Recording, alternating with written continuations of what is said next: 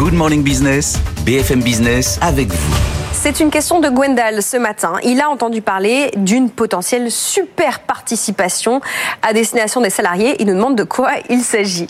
Alors il s'agit, euh, cher Gwendal, d'un projet qui figurait au départ dans le programme euh, d'Emmanuel Macron euh, candidat et qui a été repris par le ministre de l'économie pour promouvoir le partage de la valeur. Ce projet n'est pour le moment repris dans aucun texte ou projet de loi.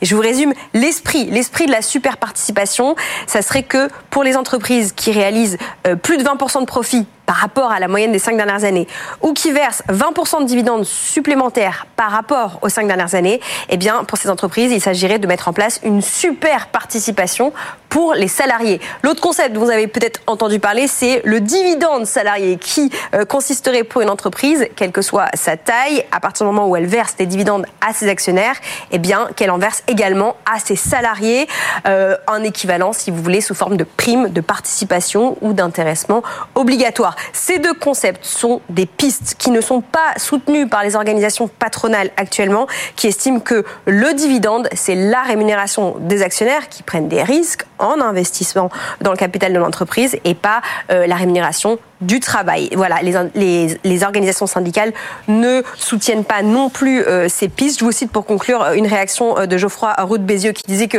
tout le monde était d'accord pour ne pas endosser ce concept de dividende salarié que personne ne comprend. C'était au début du mois de février. Voilà pour répondre à Gwendal.